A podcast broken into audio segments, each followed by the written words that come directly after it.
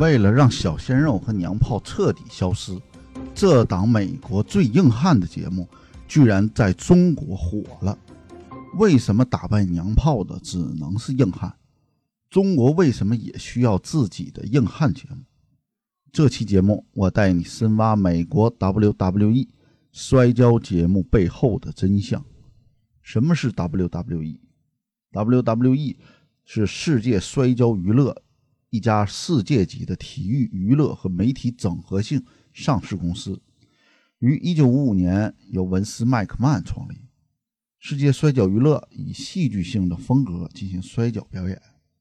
那现在开始揭秘，在传统的国际比赛中，头部、颈部、裆部这些要害部位大多都被禁止攻击，但在 WWE 这儿，想打哪儿就打哪儿。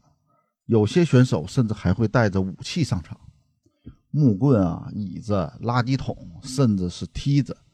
只要你能想到的，这里通通都能使用，就连女性 WWE 都不放过。不仅有专门的女性联赛，甚至还安排男女混打。在传统的比赛中，裁判够牛吧？观众那是上帝，但在 WWE 这儿，选手打起劲儿，甚至连裁判都敢打。对于那些喝倒彩的观众。也是上去直接就开打，就是这么个无规则、无底线、无下限的摔跤比赛。结果你猜怎么着？不仅在美国风靡了四十多年，还成为了全球第六大最有价值的体育品牌，比欧冠的价值还要高，每年营收六十个亿。背后的关键就是 WWE 的比赛全都是假的。是的，你没听错。比赛最真实的部分就是它全部都是假的，所有看似勇猛的硬汉只不过是在擂台上表演的演员而已。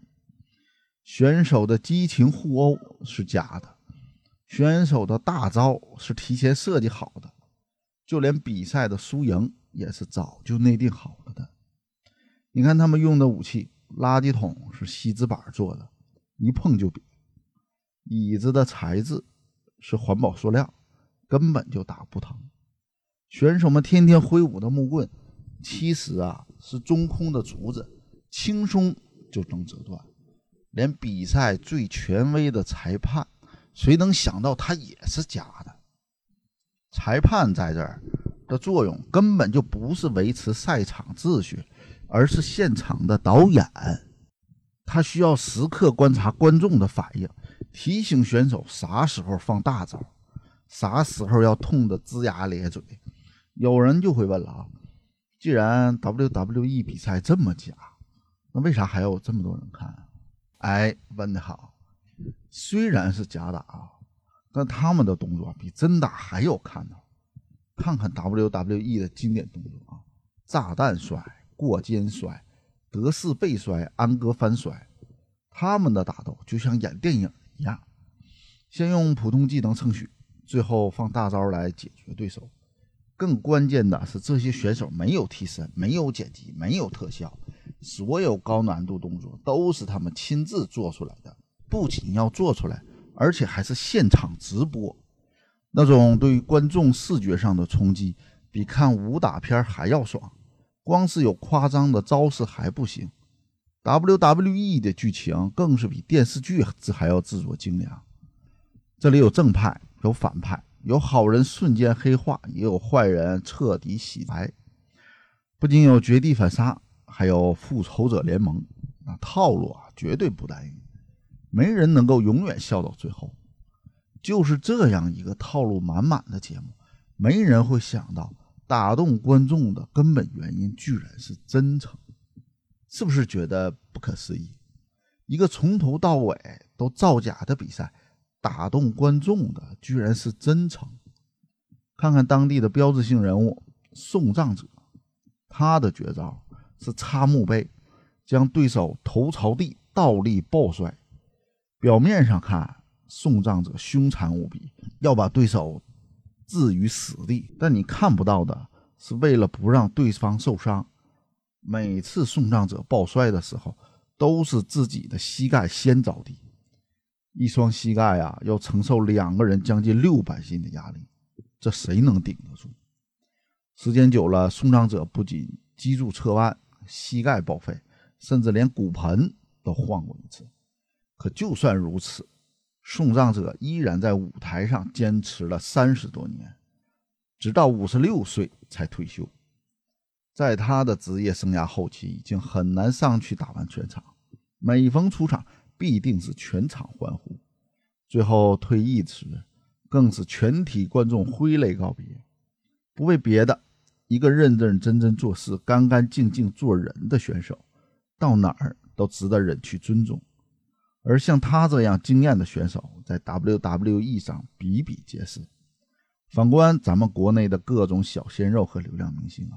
很多人一直想不明白，为什么资本非要捧流量明星，留着时间和精力，为什么不捧那些既有作品又有实力的老戏骨？这样难道不是既能赚到金杯，又能赢得口碑吗？你说为什么呢？那还不是因为来钱太慢吗？看看咱们所熟悉的知名歌星啊、影星。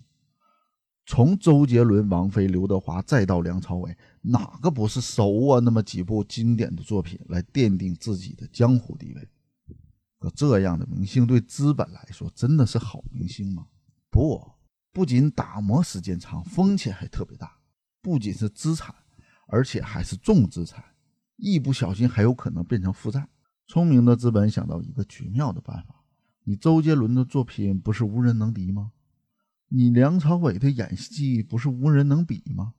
那既然拼不过，那我干脆不比了。今天我就是要批量化，流水线式生产明星，什么做不作品的不重要。你们拼作品，我们抄人设；你们拼演技，我们抄 CP；你们谈口碑，我们刷数据。流量不行就炒热搜，就这样，终于被资本给造了出来。可问题是。就在他们大赚特赚的时候，没有人会想到整个娱乐圈也慢慢变味儿了。为什么某些小鲜肉毫无作品就总能上热搜？